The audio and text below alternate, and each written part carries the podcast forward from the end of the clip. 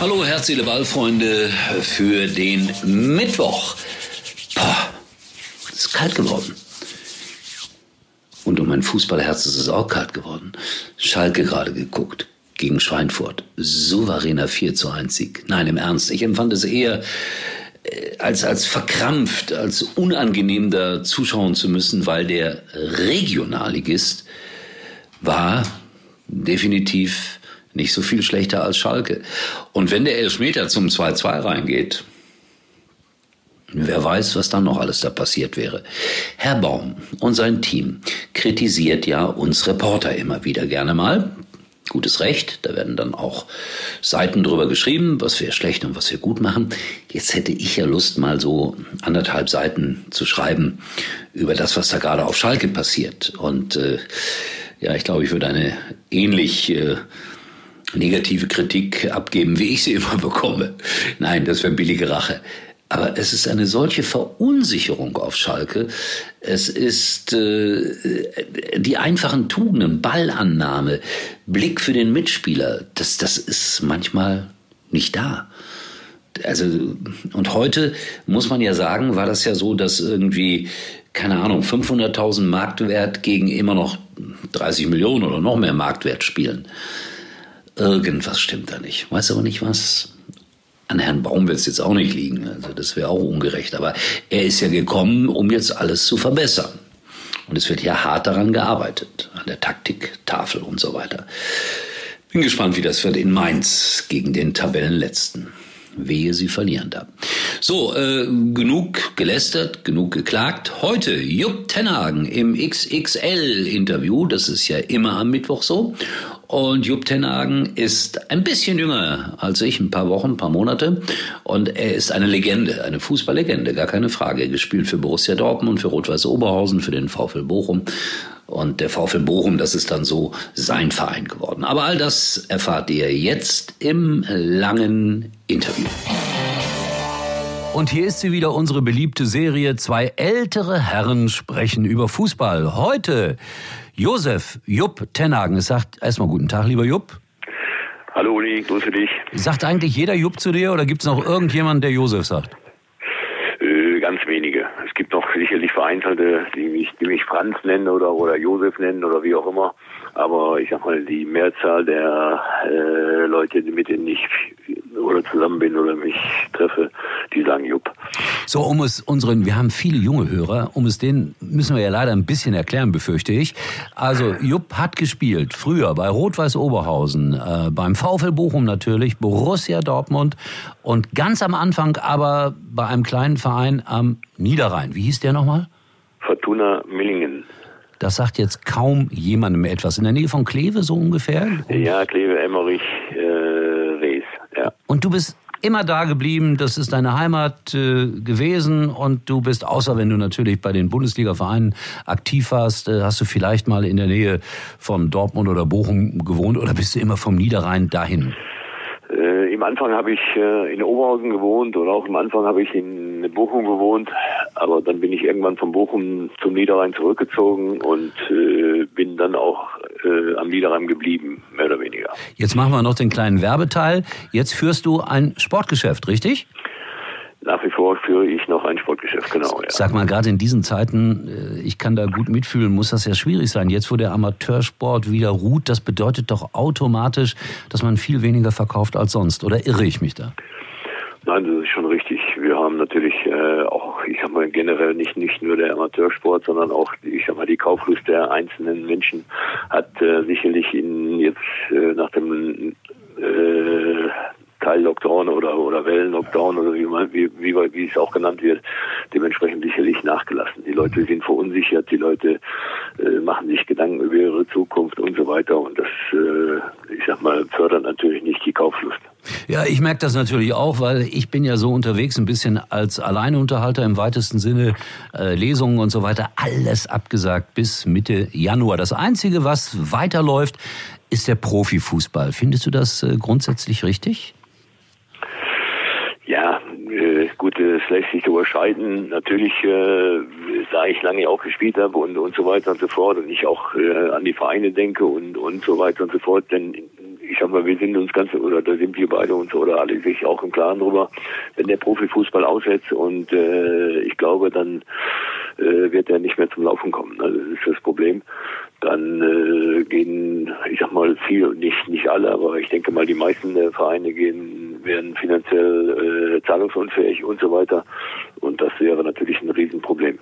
Also ich bin froh, dass ich noch für Sky arbeiten darf. Letztes Wochenende war ich bei Borussia Dortmund und das ist ja immer interessant, äh, wenn man einen Lucien Favre zum Beispiel trifft. Also mir gegenüber ist er immer sehr, sehr nett, sehr aufgeschlossen, da du ja auch mal als Trainer gearbeitet hast. Das waren noch ein bisschen andere mediale Voraussetzungen und Bedingungen. Hast du das eigentlich gerne gemacht? So Interviews gegeben, vor der Kamera gestanden? Da hatte ich an für sich kein Problem war wie gesagt, ist, wie du schon gerade sagtest, äh, war es natürlich damals noch eine andere Welt. Es gab damals äh, noch nicht so viele äh, Fernsehsender und so weiter. Äh, es war, hielt sich damals noch in Grenzen, aber ich hatte im, im Ganzen hatte ich kein Problem damit. Ja, die Zeiten ändern sich. Wir sprachen gerade ansatzweise über Geld. Wenn man so etwas liest wie äh, das Angebot, das Bayern München Herrn Alaba gemacht hat. Also da geht es so um rund 15 Millionen Euro pro Jahr. Äh, mal ehrlich, ist das irgendwie dem normalen Menschen da draußen noch zu vermitteln?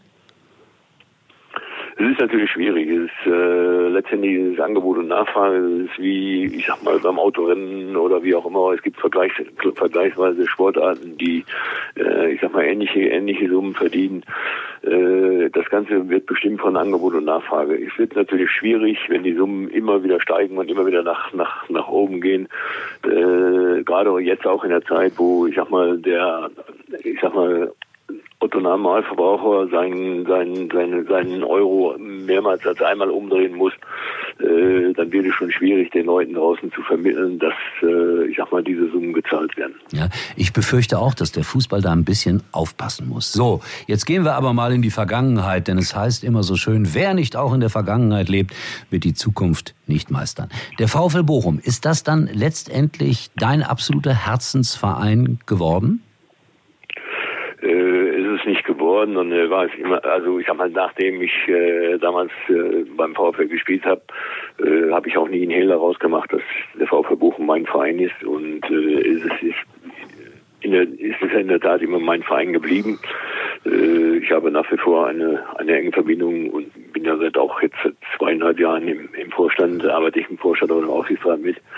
Und äh, wobei ich nicht für, also die andere Zeit auch in Oberhausen und vor allen Dingen auch die Zeit in Dortmund war eine schöne Zeit. Wir haben in Dortmund, äh, ich sag mal zumindest mal im UEFA Cup gespielt. International war für mich das mal mal was anderes als in Bochum immer jedes Jahr gegen den Abschied zu spielen. Äh, es war, das war eine schöne Zeit, aber trotz alledem, mein Herz hängt am VfL. Nachvollziehbar. Und jetzt auf Tabellenplatz zwei. Also das ist ja äh, ein, ein ganz großartiges Gefühl.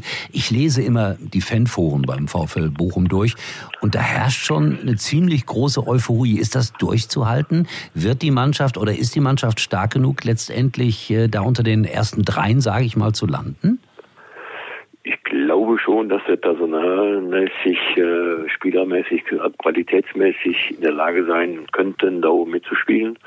Äh, es kommt ja darauf an, dass wir, ich sag mal, eine gewisse Stabilität in unserer Leistung bekommen. Und äh, diese, ich meine, wir haben jetzt äh, in den Anfangsphasen mehr oder weniger gegen die vermeintlich leichteren Gegner gespielt.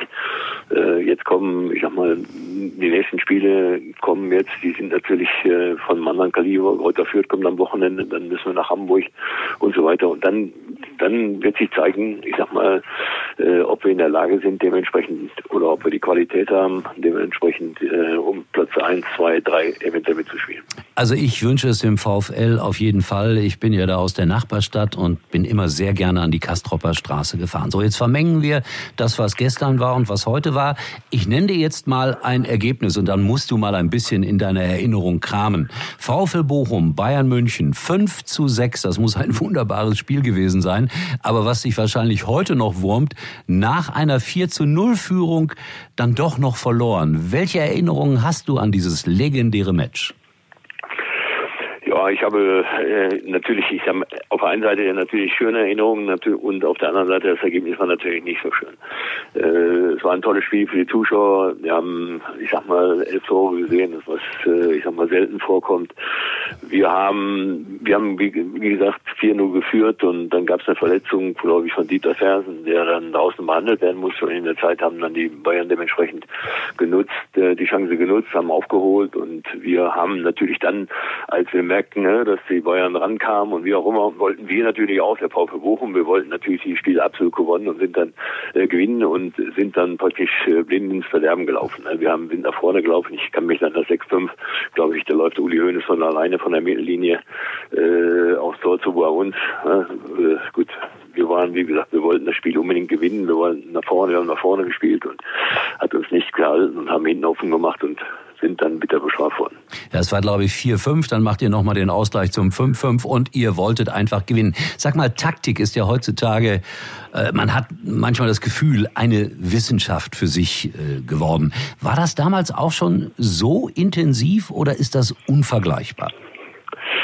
Äh, ich sag mal so, wir haben glaube, dass, dass die Taktik und die, die, die Möglichkeiten heute ausgefeilter sind, natürlich oder viel ausgefeilter sind als, äh, als damals. Äh, heute mit den ganzen, mit allen Kameras, wie die ganzen äh, Spielauswertungen, ich sag mal, vollzogen werden und so weiter. Das gab es früher alles nicht. Früher, früher zählte nur das Auge, was man gesehen hat auf dem Feld und dementsprechend musste man danach dann die Mannschaft, äh, ich sag mal, korrigieren, musste die Fehler korrigieren, Fehler ansprechen und so weiter. Da gab es wenig, es gab sicherlich eine, eine Videoaufzeichnung, aber das war, äh, ich sag mal, nicht in der Qualität, nicht mit der Qualität von heute zu vergleichen. Du hast dreimal in der, National, in der Nationalmannschaft gespielt, unter anderem einmal vor 180.000 Zuschauern in Brasilien. Da bist du eingewechselt worden. Du hast übrigens keines deiner Spiele in der Nationalmannschaft verloren, um das deutlich zu sagen. Aber vielleicht kannst du uns das nochmal so ein bisschen wiedergeben. 180.000 Zuschauer. So ein Stadion gibt es ja heute nicht mehr. Das Maracanã fasste sogar 200.000. Äh, nimmt man das in diesem Augenblick total wahr, dass da im Grunde genommen eine ganze Großstadt versammelt ist, um dir zuzuschauen? Ja, das war schon gigantisch, muss man sagen. Die, die gesamte Südamerika-Reise zu dem Zeitpunkt war schon gigantisch äh, für mich äh, phänomenal, auch vom Erlebnis her. Es war, die Südamerikaner haben ja eine ganz andere Mentalität. Fußball haben die, ich sag mal, waren, ob in Argentinien, in Mexiko oder auch in, im Maracanã-Stadion. Die Leute feiern ja Fußball, die singen von, von Stunde vor dem Spiel, jetzt sind die Stadien voll, die Leute singen, feiern und sind emotional so dabei und wie gesagt, das war für mich eine tolle, eine tolle, ein tolles Erlebnis und natürlich auch die Einwechslung im Maracanã gespielt zu haben. Äh, ja, haben nicht so äh, viele. Kann sich, kann sich keiner, kann sich mehr, glaube ich, kann sich keiner wünschen. Finde ich auch. Dennoch warst du dann irgendwann mal sehr traurig, weil es war vor der WM in Argentinien und Helmut Schön hat dich äh, nicht berücksichtigt. Äh, das war damals ein bisschen unglücklich. Du hast es, glaube ich, im Sportstudio erfahren, oder wie war das? Genau so. Wir, haben, wir waren äh, bis Donnerstag in Malente im Trainingslager. Das war das Ab Abschlusstrainingslager vor, vor der WM. Und äh, am Samstag wurde, wir wussten, dass das, dass der Kader bekannt gegeben wurde im, im Sportstudio. Aber äh, ich hätte schon erwartet, dass man äh, dementsprechend die Spiel, den, den Spielern mitteilt, vorher mitteilt, dass wenn sie nicht dabei sind. Wenn, wenn sie dabei sind, wäre es, oder die, die Spieler, die dabei waren, war, für die war es kein Problem, für die war es sehr schön. Aber für die Spieler, die nicht dabei waren, hätte ich am für sich erwartet, dass man vorher informiert, informiert worden wäre und äh, dementsprechend gesagt hätte oder, oder im eigenen Gespräch mal erläutert hätte, warum, wieso äh, die Entscheidung so gefallen ist. Aber das war nicht der Fall und das war schon für mich und auch für meine beiden anderen Kollegen, die damals ausscheiden mussten, schon sehr enttäuschend. Sei froh, sonst wärst du möglicherweise in Cordoba dabei gewesen. Das will man ja auch nicht im Nachhinein. Ne? Das äh. war ja damals sensationell, die Niederlage gegen Österreich. Ja, also das äh, habe ich am Fernseher verfolgt und erinnere mich noch wie heute an den Kommentator, an Edi Finger. Das war sensationell. Aber von sowas lebt ja auch der Fußball durchaus. Sag mal, wir beide sind gemeinsam Mitglied, ich weiß gar nicht, ob wir das so laut sagen dürfen, bei einem Fanclub von Schalke 04. Darfst du das in Bochum überhaupt sein, sag mal, oder als Mitglied des Bochumer Vorstandes? Ja, ich denke, das ist, glaube ich, nicht das große Problem Wir haben, wie gesagt, äh, wir haben ja einen gemeinsamen Freund. Den Ulfert ja. in Weibstadt, ne, den Ulfert, und äh, der ist nun mal Fanclub-Vorsitzender äh, von einem Fanclub in Schalke. Und der hat uns beide bei der Gelegenheit, als wir in Weibstadt zu Gast waren, äh, dazu überredet, uh, Mitglied zu werden und das haben wir auch gemacht. Wir stehen dazu. Weil wir, ich sag mal, zu dem äh, Ulfert ein, ein äh, sehr gutes Verhältnis haben und aufgrund dessen haben wir das auch gemacht oder ich gemacht. Ich denke, du auch. Genau. Und äh, da habe ich auch kein Problem mit. Wobei es für mich natürlich als gebürtiger Schalker ein bisschen einfacher Ein bisschen leichter, ein bisschen leichter ist. ja, absolut. Sag mal, heute gibt es so ein Wahnsinnsspiel. Schalke gegen Pforzheim. Guckst du dir sowas an? Äh, nein. Ich, äh, ich denke nicht. Kann sein, wenn ich also frühzeitig zu Hause bin, könnte sein, dass ich mir, dass ich mal reinschaue. Aber ich glaube, äh, deswegen äh, nehme ich jetzt äh, nicht oder äh, lasse ich nicht andere Termine sausen, um dieses Spiel schauen zu können. Ah, unverständlich, unverständlich. Nein, ich verstehe das total. Champions League haben wir heute auch und äh, auf der anderen Seite ist der Job, den man ja tagtäglich macht, dennoch immer wichtiger. Aber was ich feststellen konnte, als wir beide bei diesem gemeinsamen Termin im Kraichgau waren, du hast doch ein paar andere Hobbys außer Fußball, ne? Worauf ja. spielt er an? Ich weiß nicht, wo, ich weiß nicht worauf du anspielst. Ich glaube, du tanzt ich ganz könnte, gerne. Ich, könnte, ich, ich glaube, du tanzt ganz gerne. Ja, ja es war, war, ein, es war ein, ein sehr schöner Abend und äh, aufgrund dessen, und es war, wie gesagt, äh, deswegen waren, das war eine, eine, eine nette Runde, in der wir saßen und da, da haben wir dann auch, schon mal. Auch, auch den anderen, einen oder anderen Tanz ausgeführt. Ja, und jetzt äh, fast am Ende unseres kleinen Gespräches habe ich eine schlechte Mitteilung für dich. Ich habe dich bei Let's Dance vorgeschlagen. Mal ernsthaft, würdest du bei sowas mal gerne mitmachen? Äh, eigentlich nicht, nein. Ach komm, eigentlich ist keine richtige Antwort. Ja oder nein? Nein. Oh, schade. Weil äh, du weißt, ich habe da mitgemacht. Ich war der schlechteste aller Zeiten. Die Leute erinnern sich jetzt noch mit Grauen daran. Aber es war eine interessante Erfahrung. Das kann ich guten Gewissens sagen. Also, und ich habe großen Respekt vor denen, die da richtig tanzen können. Das ist Hochleistungssport. Absolut. Absolut, ja, ja. ja muss man sagen. Ja. Welchen Tanz magst du am liebsten? Jetzt bin ich gespannt. Ja, ja, ja. Disco Fox. Da sind wir beide ungefähr auch auf einer Ebene, was wir einigermaßen beherrschen. Ja? Naja. Machst den, ersten Tanz, den ersten Tanz, den ich gelernt habe, war von meinen Eltern oder von meiner Mutter, war Walzer. Ja, das liegt auf der Hand. Und es ist nicht so einfach, wie der eine oder andere denkt, wenn man ihn richtig tanzt. Ein schöner Walzer ist was Nettes. Jupp, machst du außer beim VfL Bochum, du hast ja auch Fußballschulen, machst du das noch im Sommer oder so, wenn man es denn machen kann mit Kiddies? Wie ist das mit den Kindern? Hast du das Gefühl, dass es noch genügend Fußballnachwuchs gibt oder wird das immer weniger?